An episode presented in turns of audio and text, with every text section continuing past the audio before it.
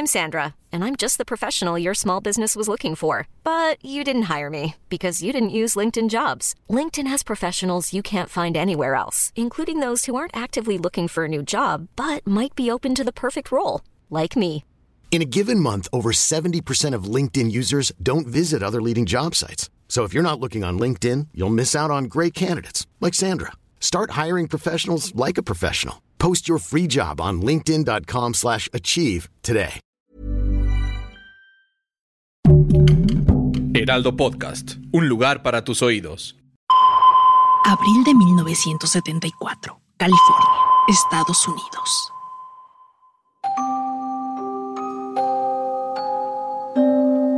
Resulta erróneo catalogar los obsequios y presentes como verdaderas muestras de afecto, pues en el mundo real estos suelen ser utilizados como herramientas y pequeñas trampas con la finalidad de causarnos múltiples daños.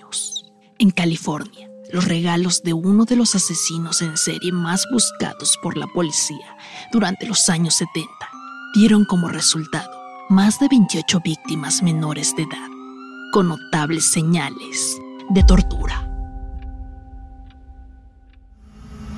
Diablos, el infierno existe y está en la tierra. Una producción de Heraldo Podcast.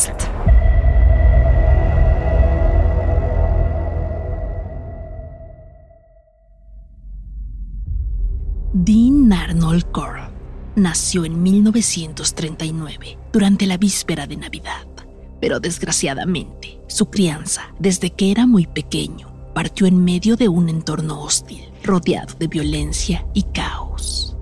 Debido a esto, no demoró en mostrarse como un niño tímido, nervioso y con dificultades para crear nuevas amistades. Durante el año 46, a sus escasos cuatro años, enfrentó la separación de sus padres y a los siete padeció de una extraña fiebre reumática que le ocasionó complicaciones en las válvulas de su corazón, misma que le impidió realizar actividades físicas naturales, como era el correr tras sus compañeritos durante el recreo.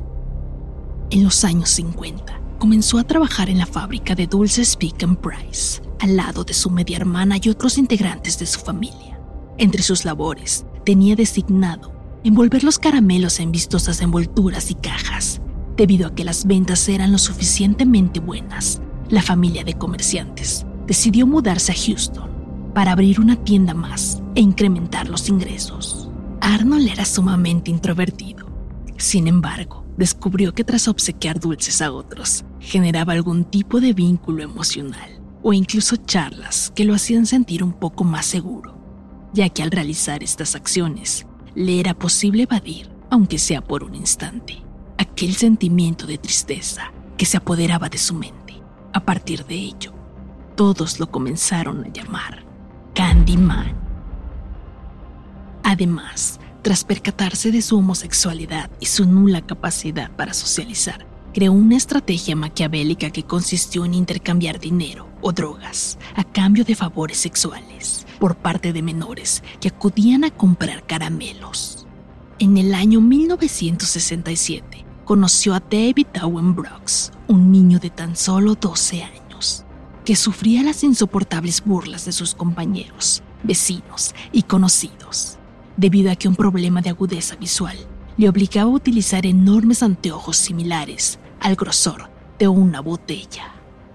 En diciembre del 70, la vida criminal de Arnold comenzó y sin planearlo, Brock se convirtió en su cómplice, pues tras ingresar al departamento número 3300 de Yorktown Street, observó a dos adolescentes amordazados en la cama, siendo sodomizados de una forma brutal por Arnold quien al percatarse de la presencia de Brooks solo se limitó a decir que se estaba divirtiendo, pero que llegarían a un acuerdo más tarde.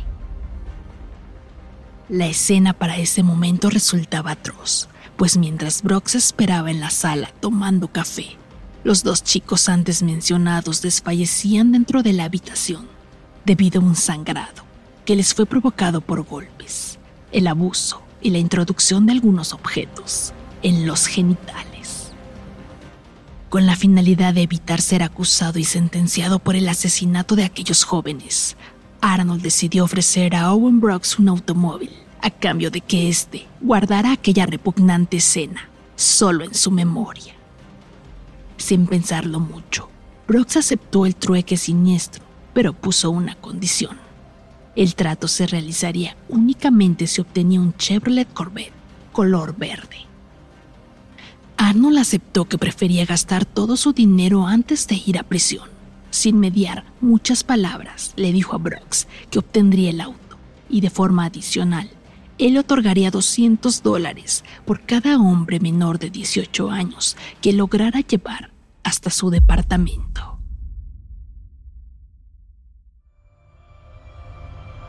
Días más tarde se cumplió lo prometido. Brooks obtuvo el Corvette y Arnold una nueva víctima dentro de su dormitorio.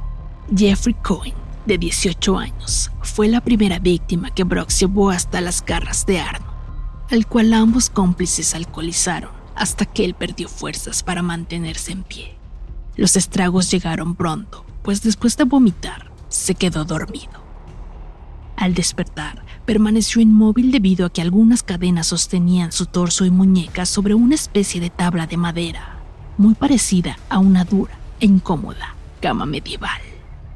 El joven emitió algunos gritos débiles para pedir auxilio. Sin embargo, lo único que recibió fue una feroz serie de golpes que lo debilitó aún más y que provocó la salida inmediata de sangre por sus fosas nasales y boca. A este acto se sumaron agresiones sexuales y los episodios de tortura se prolongaron por tres días, hasta que Jeffrey fue estrangulado y murió. El cuerpo aún tibio fue arrastrado por las escaleras y enterrado en el jardín más cercano al domicilio y 200 dólares se sumaron a la cartera de Brooks. Bajo la ambición de conseguir más dinero, Brooks convenció mediante engaños a un niño de 14 años para que éste lo acompañara hasta su casa y que a cambio le regalaría algunos caramelos.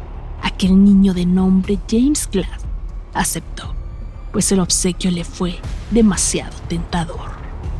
Tras su llegada, la aterradora historia se repitió Carl martirizó a aquel niño, abusó de él y cuando perdió la vida, lo envolvió en muchas capas de plástico y con ayuda de Brooks lo enterró. Al igual que el flautista de Hamelin, Carl fue el principal responsable por la desaparición de niños y adolescentes en la entidad, pues una vez que alguno de ellos se adentraba a su departamento, no salía con vida de él con la finalidad de unir a un cómplice más. Brooks le pidió a su amigo Elmer Wayne Henley que lo ayudara a encontrar a algunos jóvenes y llevarlos hasta Dean aunque Wayne no parecía estar conforme, pero ante el primer pago de 200 dólares, sucumbió.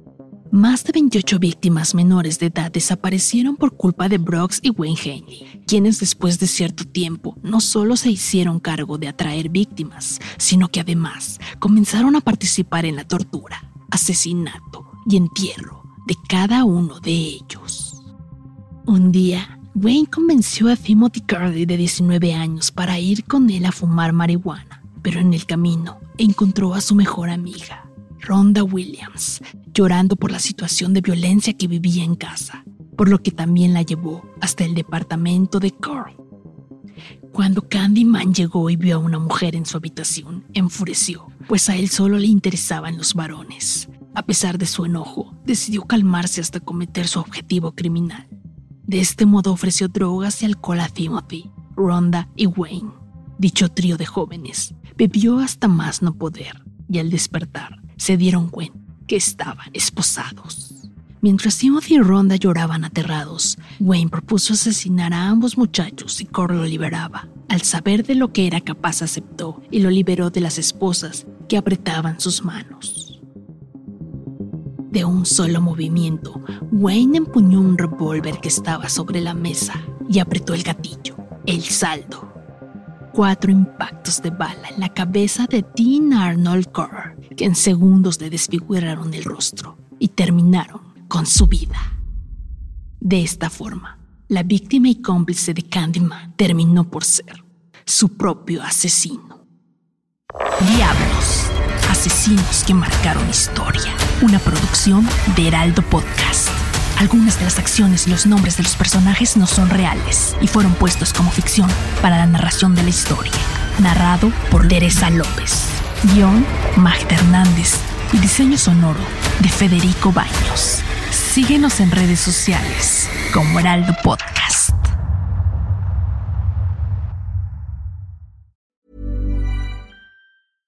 Small details are big surfaces. Tight corners are odd shapes. Flat, rounded, textured, or tall. Whatever your next project, there's a spray paint pattern that's just right. Because Rust new Custom Spray 5 in 1 gives you control with five different spray patterns. So you can tackle nooks, crannies, edges, and curves without worrying about drips, runs, uneven coverage, or anything else. Custom Spray 5 in 1. Only from Rust